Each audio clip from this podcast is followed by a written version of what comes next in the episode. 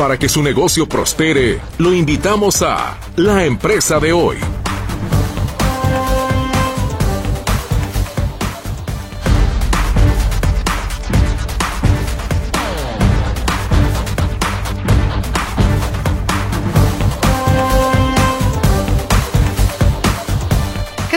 Muy buenas tardes. Qué gusto me da darle a usted la bienvenida a este espacio económico y empresarial, esperando que esté usted teniendo una muy buena semana, un muy buen miércoles, por supuesto, que sus actividades las esté realizando de manera fluida y le aprecio infinitamente que nos esté acompañando, que esté en la sintonía de Radio Metrópoli, la estación de las noticias. ¿Qué le parece si vamos iniciando con la información en este marco empresarial y económico? Hoy 27 de diciembre de 2023. El peso mexicano se apreció este miércoles por cuarta sesión consecutiva y alcanzó un nuevo mínimo de casi cuatro meses, a medida que se sigue debilitando el dólar estadounidense por la expectativa de que habrá recortes de tasas en Estados Unidos a partir de marzo. El tipo de cambio concluyó la jornada en 16.91 pesos por dólar, de acuerdo con la información que proporciona el Banco de México. Esto significa una apreciación de 0.16% o 2.63 centavos respecto al cierre de ayer martes. Es su menor precio de cierre desde el 30 de agosto pasado, cuando concluyó en 16.75 pesos por dólar. El Banco de México dio a conocer que las reservas internacionales tocaron un nuevo nivel máximo, al llegar a los 211.509 millones de dólares al corte del 22 de diciembre. Ese monto significó un incremento semanal de 621 millones de dólares y un crecimiento acumulado respecto al cierre de 2022. El alza fue resultado de la venta de dólares del Fondo Mexicano del Petróleo para la estabilización y el desarrollo al Banjico. En 2024, la actualización a la tasa del impuesto especial sobre producción y servicios se dejará notar principalmente en productos como refrescos y cigarros. En pleno festejo de la Nochebuena, la Secretaría de Hacienda publicó que a partir del 1 de enero, la tasa del IEPS aplicable a estas mercancías tendrá un aumento de 4.32%. Es decir, para los refrescos el precio de una botella de 600 mililitros será de aproximadamente 19 pesos, mientras que en el caso del tabaco, la cajetilla con 20 cigarros pasará de 75 a 87 pesos. La productividad en México creció 1.30% en 2022 respecto a 2021 y se anotó su segunda alza después de 10 años de caídas. Este dato se produce a partir del valor total de la producción en México, que sirve como base para la medición de la productividad total de los factores de la economía y es información que proporciona el INEGI. En el 2023, los bancos globales tuvieron que enfrentar una difícil realidad al recortar más de 60.000 puestos de trabajo, marcando uno de los periodos más desafiantes desde la crisis financiera del 2007 a 2008, según reportó el diario Financial Times. Este año, caracterizado por la persistencia de los recortes, obligó a los bancos a revertir gran parte de las contrataciones realizadas mientras cedía la pandemia del COVID-19. Los bancos de inversión enfrentaron un segundo año consecutivo de caídas en sus comisiones, a medida que se detuvieron los acuerdos y las cotizaciones públicas, lo que llevó a proteger los márgenes de ganancia reduciendo su plantilla. La Secretaría de Economía publicó este miércoles en el Diario Oficial de la Federación un decreto en el que prolongó la exención de aranceles a la importación de 138 productos como una medida para combatir la inflación hasta el 31 de diciembre de 2024. Entre las exenciones están ciertas clasificaciones de carne de bovino, cerdo y aves, sardinas, atunes y tilapias, leche, papas, tomates, cebolla, frijoles, manzanas, embutidos, papel higiénico, pañales, toallas sanitarias, huevos y abonos. De acuerdo con el INEGI, el índice nacional de precios al consumidor mostró que la inflación de México fue de 4.46% a tasa anual en la primera quincena de diciembre de 2023, su nivel más alto desde el pasado septiembre. El nuevo decreto mantiene las facilidades administrativas para acreditar el incumplimiento de regulaciones y restricciones no arancelarias en el procedimiento de importación definitiva de diversos productos que forman parte de la canasta básica, con la finalidad de continuar con la implementación de medidas que contrarresten los efectos de la tendencia inflacionaria. Y atención, El Servicio de Administración Tributaria recordó a los contribuyentes que se debe mantener activo el buzón tributario. Esto debido a que es una de las obligaciones fiscales que se deben cumplir y en caso de no hacerlo, podrían ser acreedores a multas. El buzón tributario es un canal de comunicación entre el SAT y los contribuyentes y tiene como objetivo simplificar la notificación de actos administrativos y envío de mensajes de interés de manera ágil y segura. Es a través de este medio por el cual el fisco informa sobre adeudos o incluso invita a los causantes a cumplir con sus declaraciones y otras obligaciones fiscales. Cheque entonces si su buzón tributario está activo. Si no, si no es así, actívelo entonces y evítese ver la cara de Dolores. Esta tarde le saludamos con mucho gusto a mi compañera Berenice Flores. Ella estará atendiendo su comunicación en nuestras líneas telefónicas 33 38 13 15 15 y 33 38 13 14 21. Tenemos también a su disposición el WhatsApp y el Telegram en el 33 22 23 27 38. Mi compañero Gerardo Huerta le saluda en el control de audio y ante ese micrófono con el gusto de siempre su servidora Mercedes Altamirano. Y quédese con nosotros porque mire, le voy a compartir esta tarde una conversación que tuve con una familia. Ellos son una familia de dentistas. Bueno, tres de ellos son dentistas, el otro no lo es. Pero entre los cuatro formaron una empresa que tiene que ver con el tema de salud. Y en, el marco de la Feria Internacional del Libro presentaron este ejemplar que se llama De profesionista a empresario, una ruta para superar adversidades, donde ellos comparten pues una guía para aquellos profesionales, particularmente del ámbito de la salud, que desean emprender en Jalisco. De ahí es que salió el Colegio Odontológico de Jalisco. Y estuvimos conversando con los cuatro hermanos que pues le estarán dando cada uno de ellos su punto de vista de cómo es de que comenzaron efectivamente este emprendurismo. Son los hermanos Pinedo Rivera que, como le digo, presentaron este libro y le voy a presentar esta conversación. De hecho, tengo dos ejemplares para obsequiarle a usted. Yo le invito a que escuche la, eh, la plática, porque luego le voy a hacer un par de preguntitas muy sencillas para que las personas entonces que estuvieron atentas y que tengan el interés en este libro pues nos puedan dar la respuesta correcta y participen entonces para poder llevarse este ejemplar. Son dos, son dos de hecho, de profesionista a empresario, una ruta para superar adversidades. Y también vamos a estar compartiendo con usted otra entrevista en este caso con el empresario Germán Bricio. Él tiene varias empresas que ha fundado en México y en Estados Unidos, entre ellas eh, son empresas que se dedican a actividades de manufactura de productos, comercio internacional, bienes raíces comerciales, distribución al mayoreo y generación de energía solar.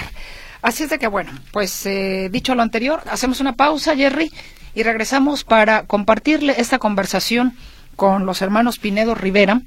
Y como le digo, podrá llevarse usted, dos de ustedes serán los ganadores de este libro que presentaron en el marco de la Feria Internacional del Libro, de profesionista a empresario, una ruta para superar adversidades, pero será al final de que usted ya escuche la entrevista que eh, le haremos un par de preguntas para que entonces pueda participar. Vamos entonces al corte, ya volvemos.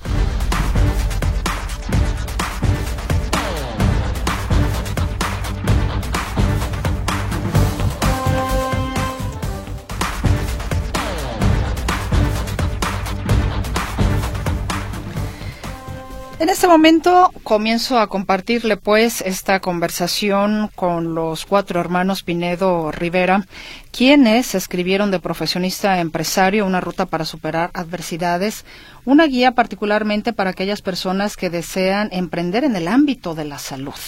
De igual manera, en la conversación nos decían que puede ser para otro tipo de giro. Ojalá que esta conversación sea de su interés, particularmente para aquellas personas, pues que a lo mejor en el ámbito de la salud o con cualquier otro emprendurismo que tengan por ahí en mente, pudiera servirles en algo. Y aquí están este par de libros. Como le digo, al finalizar la conversación haremos un par de preguntas. Las personas que las contesten correctamente podrán participar entonces para llevarse uno de estos dos ejemplares que el día de hoy obsequiamos por cortesía precisamente de los hermanos Pinedo Rivera.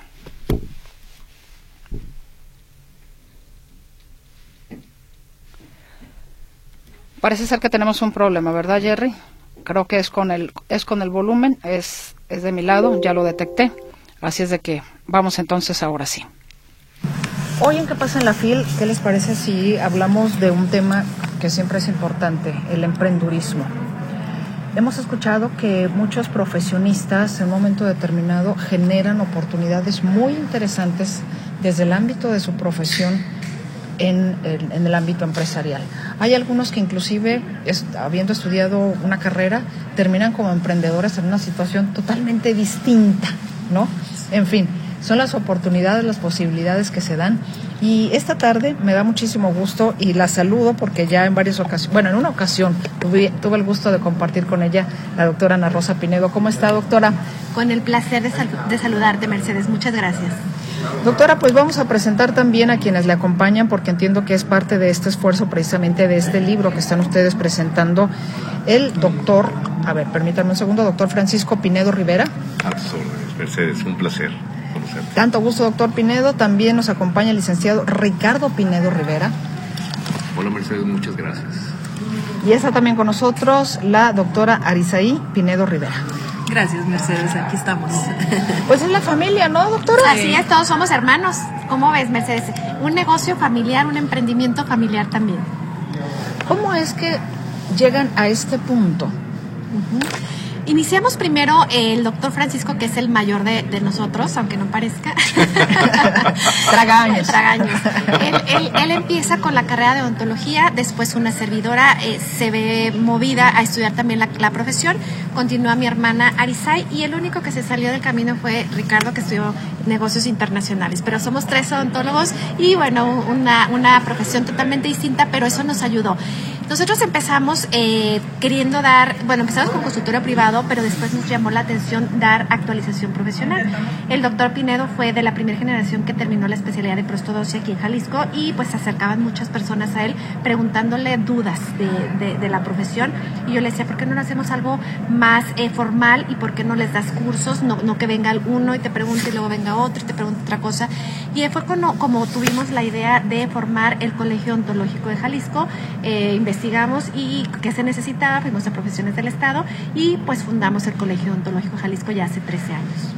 Cuando se funda el colegio, doctor, ¿se pensaba necesariamente en un tema empresarial o era una necesidad de extensión, digamos, de, de, su profesión en aras de seguir, eh, digamos, aportando precisamente a la odontología? Sino en ese tiempo eh, la realidad es que pues siempre los alumnos han salido de las universidades con muchas carencias, es, es parte normal de la vida. Y lo que nosotros eh, quisimos fue eh, hacerlo de una manera que unos de mis maestros ya lo hacían, pero eran esfuerzos individuales.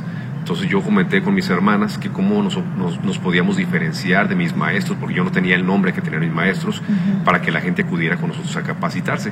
El conocimiento lo tenía, pero el nombre no lo tenía y dijeron, pues vamos haciendo algo distinto.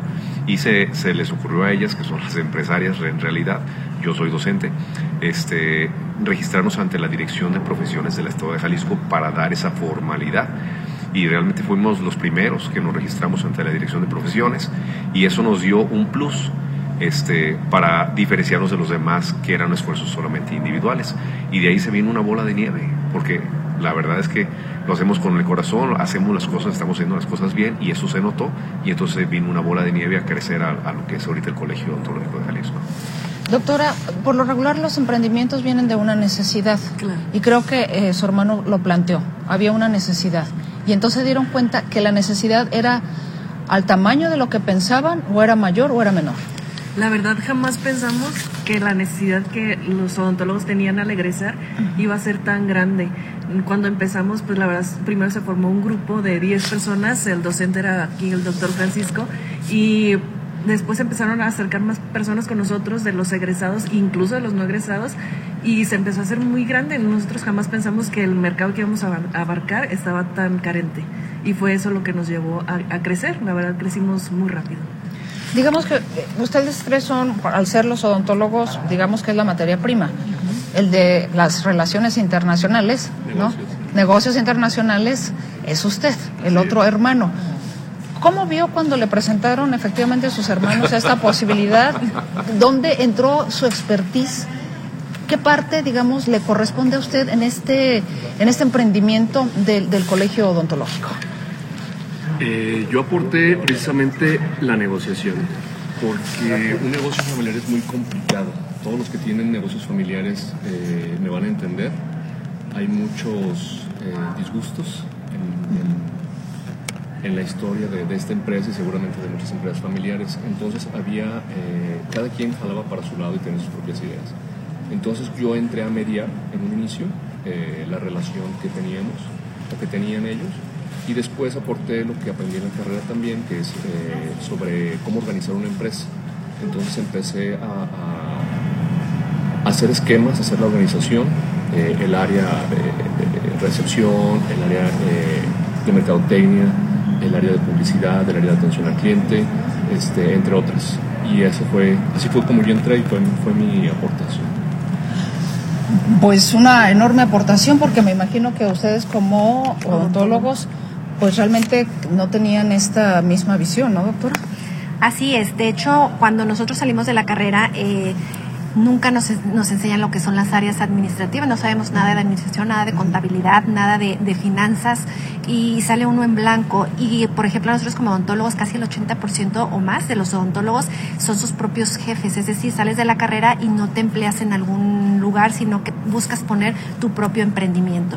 Y es por eso que muchos odontólogos nosotros tenemos básicamente el dato que de cada 10, 8 fracasan. Es muy alto el índice de fracasos en consultorios médicos dentales y por eso surgió la idea de hacer este libro, porque nosotros ya tenemos, bueno, como, como que egresamos la carrera más de 20 años y de pasar de un consultorio pequeño a transformarlo al colegio y que el colegio ya tenga una clínica con más de 18 unidades y que atienda a 2.500 pacientes por mes, pues la verdad es que nos ha llevado muchas caídas, muchos tropiezos y son los que queremos evitarle a todos aquellos que van empezando con, con esta carrera del emprendurismo en su, en su carrera profesional.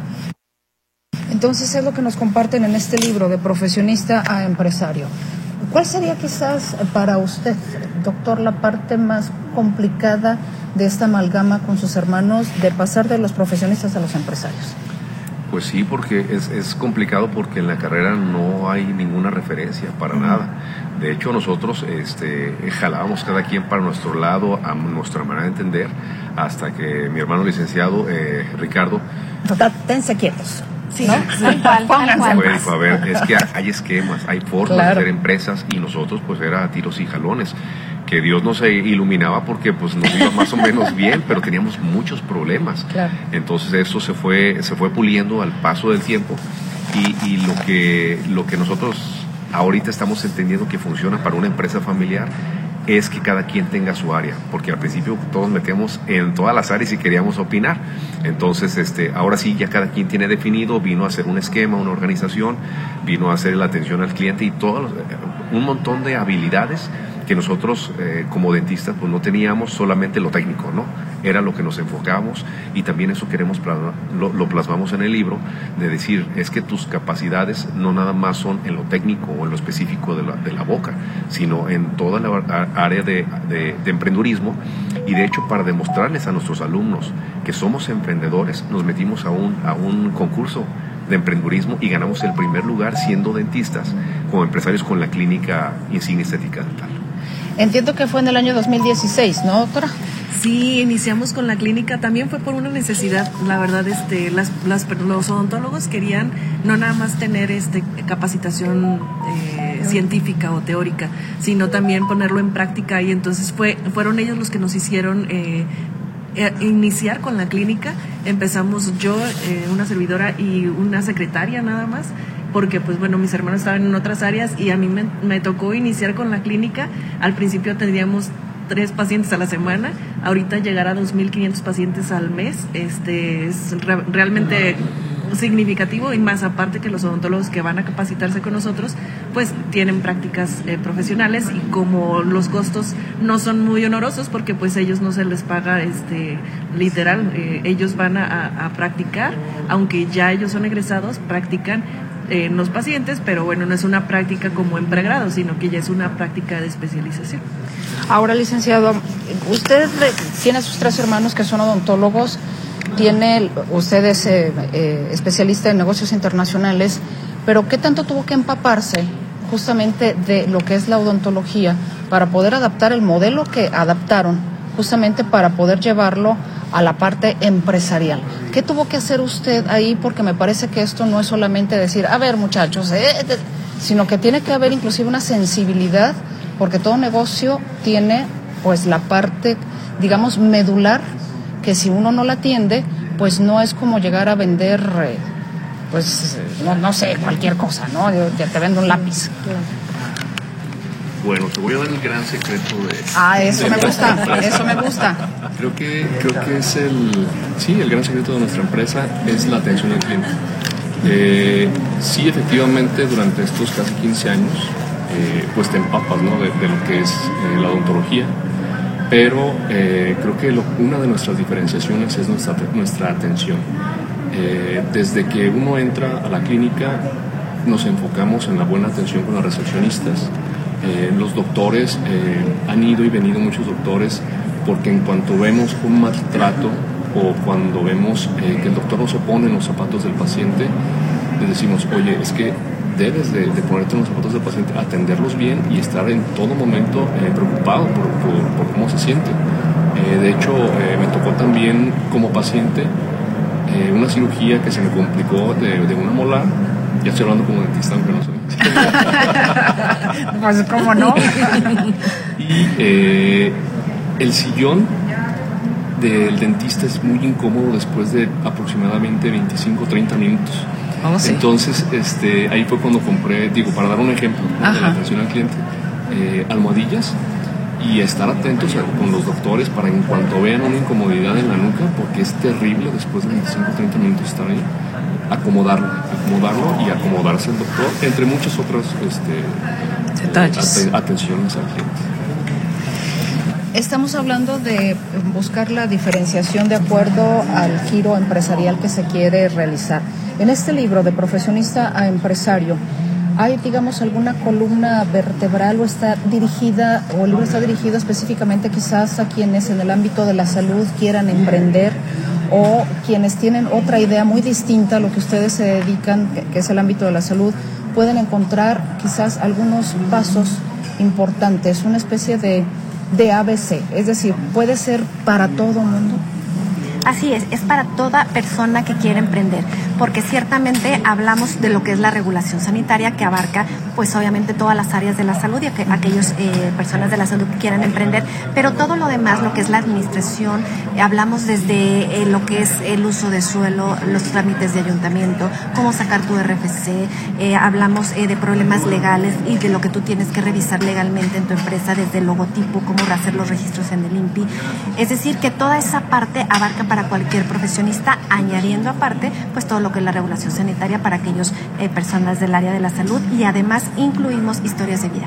Historias de vida que nos regalaron los presidentes de los colegios del área de la salud de aquí de Jalisco, donde nos cuentan cómo pasaron ellos de ser universitarios, de salir y pues llegar al camino donde, donde están ahora. Creo que en las historias de vida vamos a encontrar muchas veces reflejadas nuestros problemas y eso nos va a ayudar a poder salir y tener como esa, esa sensibilidad de decir, no nada más yo lo pasé o a lo mejor esto lo puedo llegar a pasar porque claro que no garantías. Esto es una ayuda, pero obviamente sabemos que bueno, van a haber altas y bajas en la vida y aquí las mostramos y creo que ese es el corazón del libro, lo que viene siendo las historias de vida y las experiencias que transitamos todos nosotros y aparte pues estas personas que nos apoyaron a escribir el libro. ¿Alguna vez pensaron en abortar la misión? Digo, sí. Sí, definitivamente. Eh, yo tengo entendido que hay personas que asesoran empresas y, la única excepción es que si es una empresa familiar, entonces no te ayudo.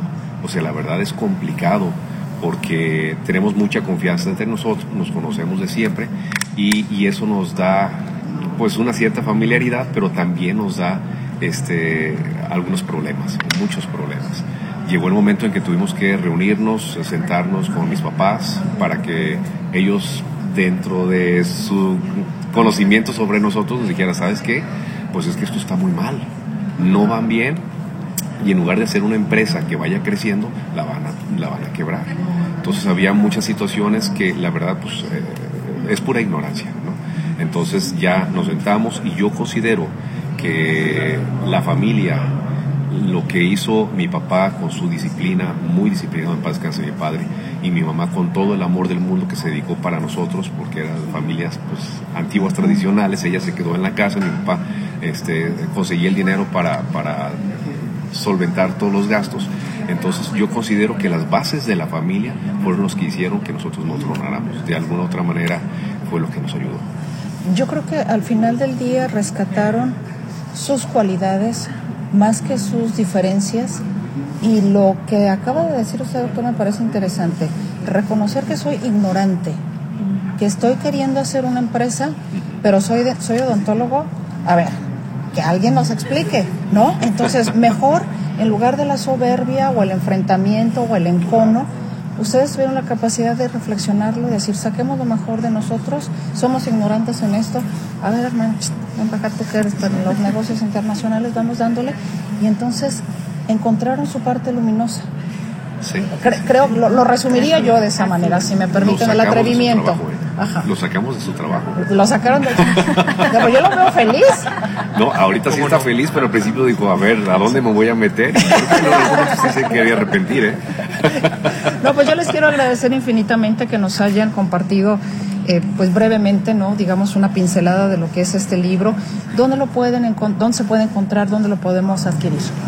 Mira, va a estar, eh, bueno, ahorita aquí en la FIL lo están, lo están vendiendo en, lo tenemos en promoción 200... 250, 250 aquí en Editorial Alfabética.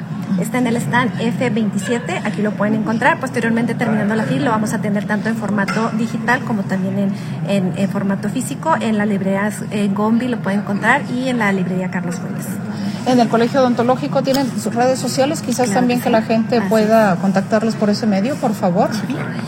Eh, las redes sociales del colegio son en Facebook, nos encuentran como Colegio Ontológico de Jalisco, en Instagram como COEPEC, C-O-E-P-J, E-J, y pues también en la página web nos encuentran como Colegio Ontológico de Jalisco.com.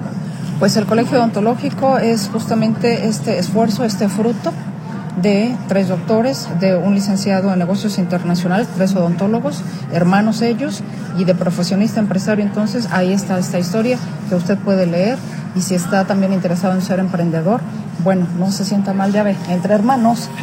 Así es de que creo que hay esperanzas, usted no se me desespera. Ahí, esta es una buena historia de vida, sí se puede.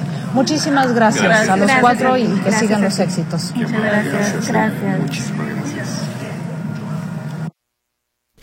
Esa fue la conversación con los hermanos Pinedo Rivera, que como ya escuchó usted, este emprendurismo ha derivado en el Colegio Odontológico de Jalisco, que ya está perfectamente conformado y en este libro de profesionista empresario, una ruta para superar adversidades, comparten pues esta historia que ya de alguna manera usted escuchó de una breve manera. Ya tenemos las preguntas, pero vamos a la pausa comercial y regresando de la misma, lanzamos las preguntas para que quienes estén interesados en llevarse uno de estos dos ejemplares que esta tarde tengo para ustedes puedan participar con nosotros. Volvemos.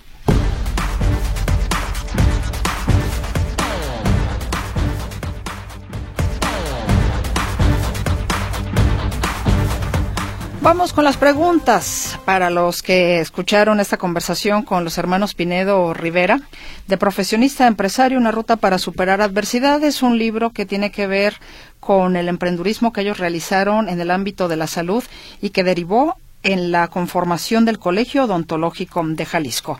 Las preguntas son muy, muy sencillas. Son cuatro hermanos. Tres de ellos se dedican a y el otro se dedica a ¿Cuál es su profesión? ¿Cuál es su profesión? Y la última, muy sencilla. Yo les preguntaba que cuál era el secreto del éxito de este emprendurismo y uno de ellos contestó. Algo muy simple, algo muy sencillo. Si usted me contesta estas dos preguntas, estará participando entonces y poco antes de que concluya este espacio de la empresa de hoy tendremos a los dos ganadores. Ya sabe los teléfonos, le repito la pregunta, son cuatro hermanos, los hermanos Pinedo Rivera, tres de ellos se dedican a y el otro se dedica a. ¿Qué son? ¿Cuál es su profesión y cuál es el secreto del éxito de este emprendurismo de acuerdo a lo que nos compartió uno de ellos? Fue algo muy, muy simple, muy sencillo. Vamos ahora, mientras usted se comunica con nosotros, a um, compartirle esta conversación con el empresario Germán Bricio. Él ha fundado varias empresas en nuestro país y en los Estados Unidos que tienen que ver con manufactura de productos, comercio internacional, bienes raíces y generación de energía solar. Aquí vamos entonces con esta conversación. Sin duda alguna, un motor importante de la economía de nuestro país son los empresarios. Muchas cosas han cambiado de manera importante a raíz de la pandemia del COVID-19, donde, como bien sabemos, muchas empresas desafortunadamente quebraron, muchas otras buscaron mantenerse a flote. Se generó un... Eh, un boom con el e-commerce, que por ejemplo muchas empresas no utilizaban o estaban inclusive renuentes a hacerlo. En fin, muchos son los cambios. Y esta ocasión, y en esta ocasión vamos a platicar con alguien que sabe de estos temas, que es empresario, que tiene varias empresas y que justamente a raíz del tema del COVID-19 buscó cómo apoyar a aquellos que efectivamente pues podrían hundirse o inclusive no sé si se hundieron. Estoy hablando de Germán Bricio, a quien le doy la bienvenida. Germán, ¿cómo está? Bienvenido. Muy bien, muchísimas gracias Mercedes.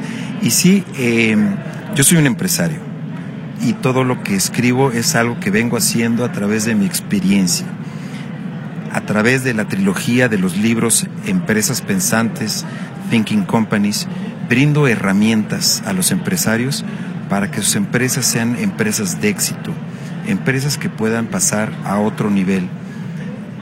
Sí en crisis o en momentos difíciles como pudo haber sido la pandemia sanitaria, pero también en forma constante. El dueño de empresa, el empresario que tiene una empresa, constantemente necesita estar reorganizándose, reestructurándose para eliminar el lastre o el peso de todo aquello que no le permite crecer y para poder simplificar su empresa para que sea una operación muchísimo más fácil, muchísimo más sencilla. la trilogía se compone del primer libro, Empresa Rica, reestructurando la empresa para lograr el éxito. El segundo libro es Empresario Rico, cómo delegar la operación de su empresa. Y el tercer libro, Humanidad de Rica, Empresas y Empresarios Conscientes, donde en este último libro me enfoco mucho en decir a los empresarios que el modelo actual de hacer negocios está roto, es obsoleto y se debe de cambiar. Hay que reiniciar el sistema, hay que rediseñar un nuevo modelo empresarial basado obviamente en las ganancias, pero también brindando beneficios sociales.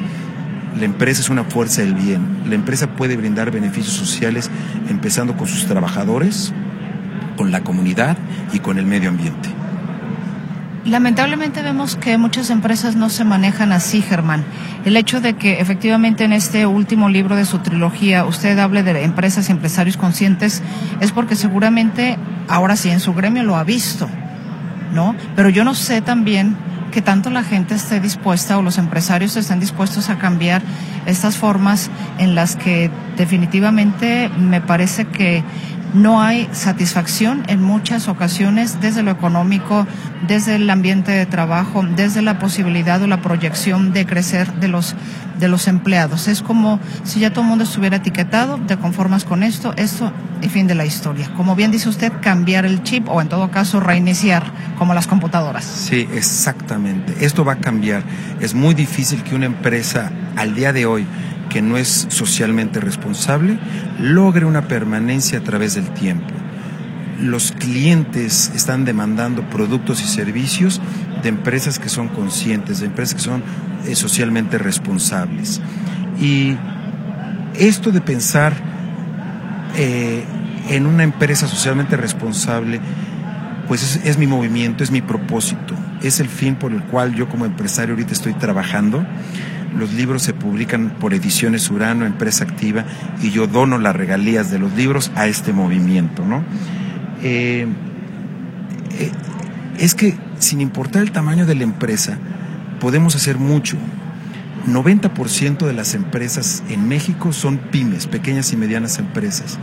Generamos, según la Organización Internacional del Trabajo, 7 de cada 10 empleos en México y aportamos el 47% del PIB pues entonces no somos ni tan pequeños ni tan medianos, somos grandes, pero hacemos podemos hacer más en comunidad que en forma individual.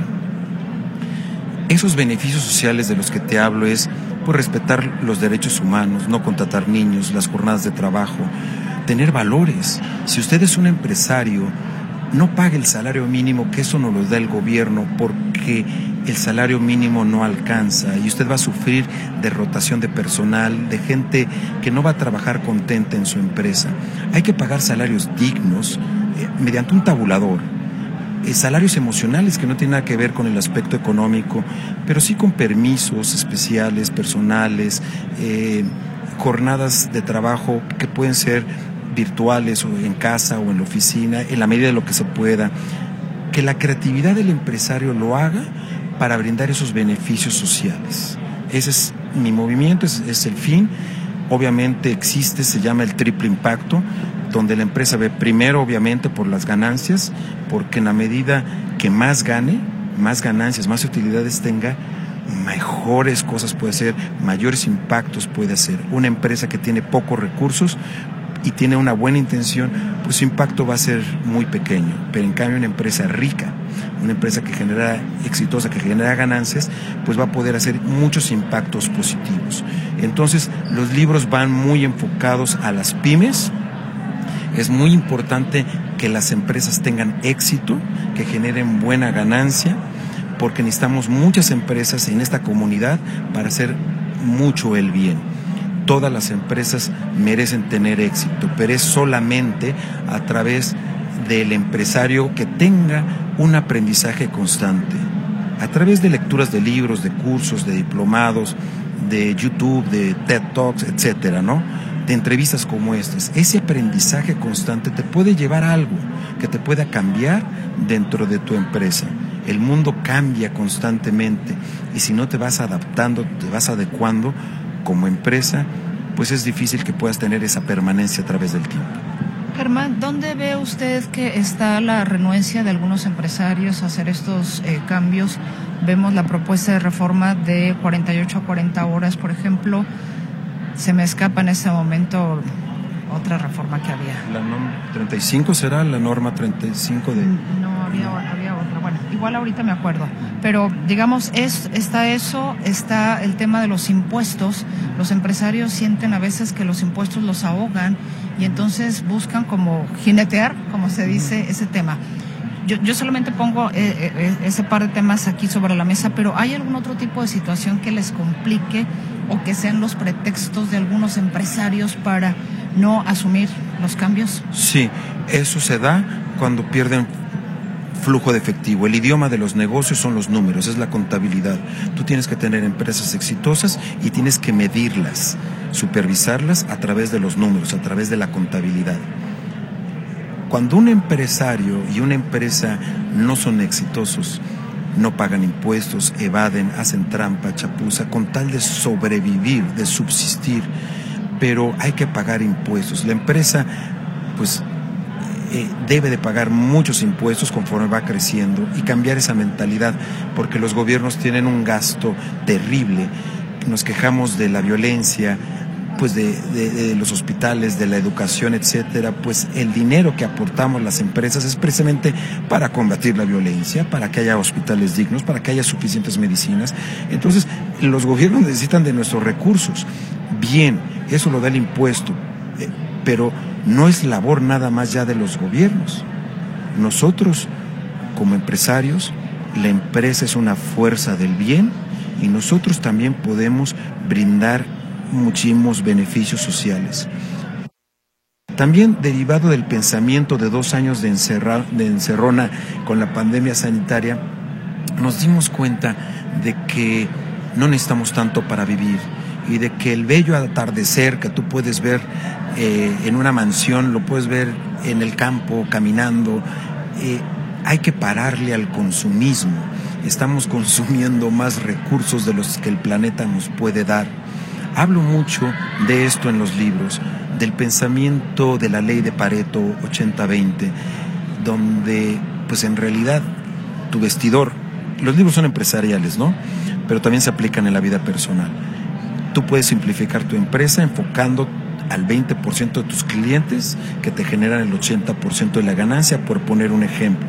Pero de igual forma, si camino por mi vestidor, por mi closet, el 80 por, el 20% de la ropa y calzado que veo ahí es el que me pongo frecuentemente. El otro 80% no lo uso. Parémosle un poquito ese consumismo porque tú hablabas hace rato que decías que el empresario, la empresa no tenían ese mismo chip, ese mismo canal y no hay que juzgarlos, porque así se nos enseñó en las escuelas de negocio. En 1970, Milton Friedman decía que la empresa, su objetivo social es la generación de ganancias bajo cualquier costo. La generación de ganancias bajo cualquier costo. Y bajo cualquier costo, ¿qué sucedió? Abusos, abusos al medio ambiente, abusos a los derechos humanos, no se respetaron jornadas de trabajo, se contrataban niños, se tiraba la basura contaminante de los químicos a los ríos, eh, deforestación bestial, pero había que generar ganancias, había que generar ganancias, había que generar ganancias. Eso ya está roto, ya no sirve, ese modelo no hay más.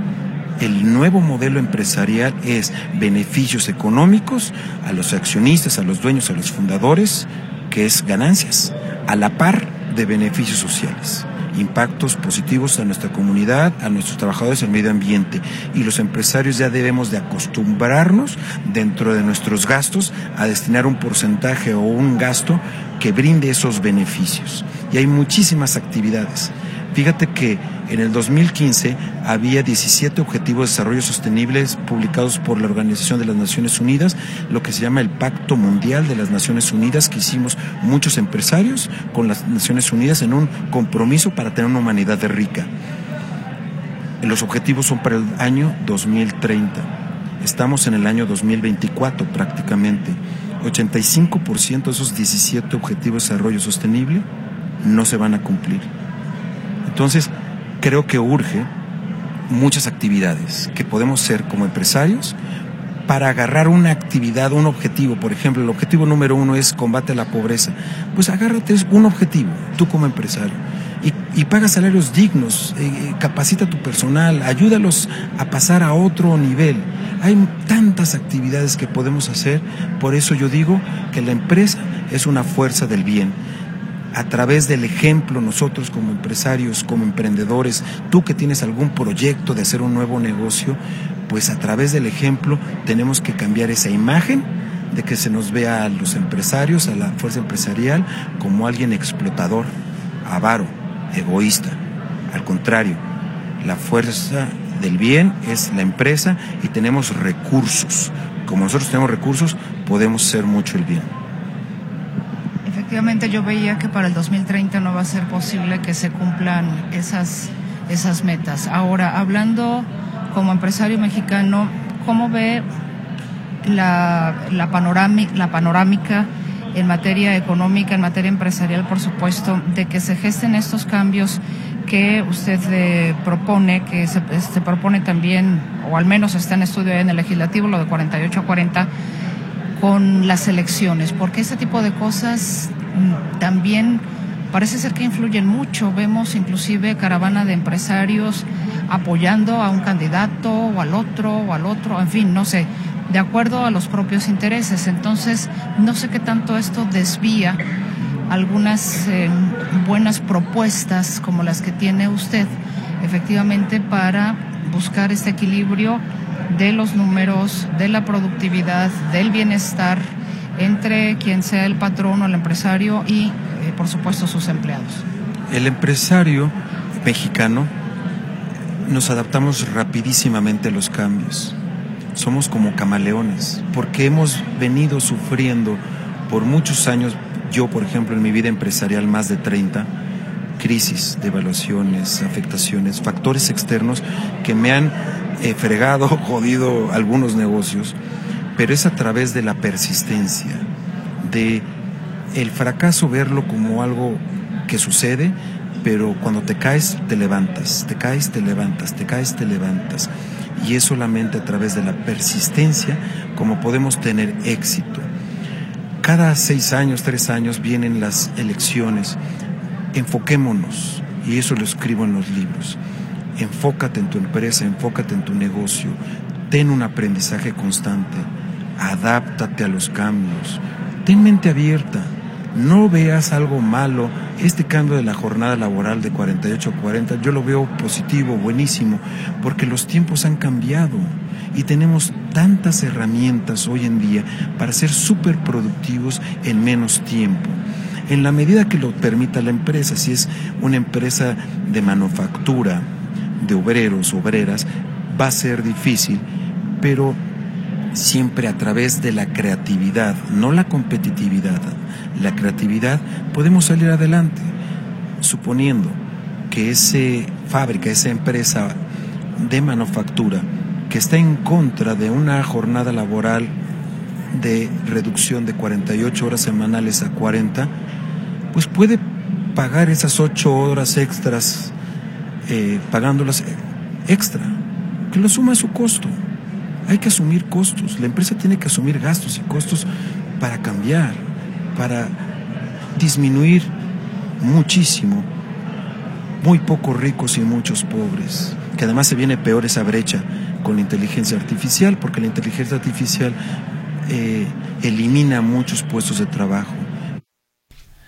Esa es parte de la conversación con el empresario Germán Bricio y como el tiempo ya se nos viene encima, yo les agradezco infinitamente a todos los que participaron. Y bueno, pues les agradezco. Unos le atinaron a una, a otra no, a una silla, a otra no. Las respuestas correctas eran ¿Cuáles son las profesiones de estos cuatro hermanos, los hermanos Pinedo Rivera? Tres de ellos son odontólogos y el otro es licenciado en negocios internacionales. El secreto del éxito de este emprendurismo es la atención al cliente. Eso fue lo que nos dijeron. Entonces, solamente una persona contestó acertadamente, que fue Leopoldo Silva Tejeda y él se lleva ese libro. Pero nos quedamos con el otro y posteriormente, bueno, lo podemos regalar. ¿Le parece a usted bien? Yo le agradezco infinitamente que haya participado con nosotros, a Olivia Patiño Zúñiga, a Ana Aceves, a quién más tengo por aquí rápidamente a la señora María Cruz Ortiz, eh, también José de Jesús Trejo Sánchez, Darío Rangel Santoyo, eh, María de Jesús González Parra, ¿quién más tengo por aquí? ¿Quién más? Edith González Núñez, el señor Francisco Javier Casillas Ochoa, a ver, ¿quién me queda por acá? Eh, Roberto González García, y bueno, son los que participaron. Pero el ganador es Leopoldo Silva Tejeda. Leopoldo Silva, Silva Tejeda es quien se lleva entonces el libro. Ahora le escribo para que pase usted a recogerlo con la copia de una identificación, por favor, si es tan amable, señor Silva, a nuestras instalaciones ubicadas en Avenida México 3150, aquí frente a la Galería del Calzado. Vámonos, nos vamos ya, de hecho, nos vamos ya. Que tenga usted una muy buena tarde. Si nos escuchó en la retransmisión, que tenga un estupendo jueves. Gracias, Bere, gracias, Jerry. Soy Mercedes Altamira hasta la próxima emisión de la empresa de hoy.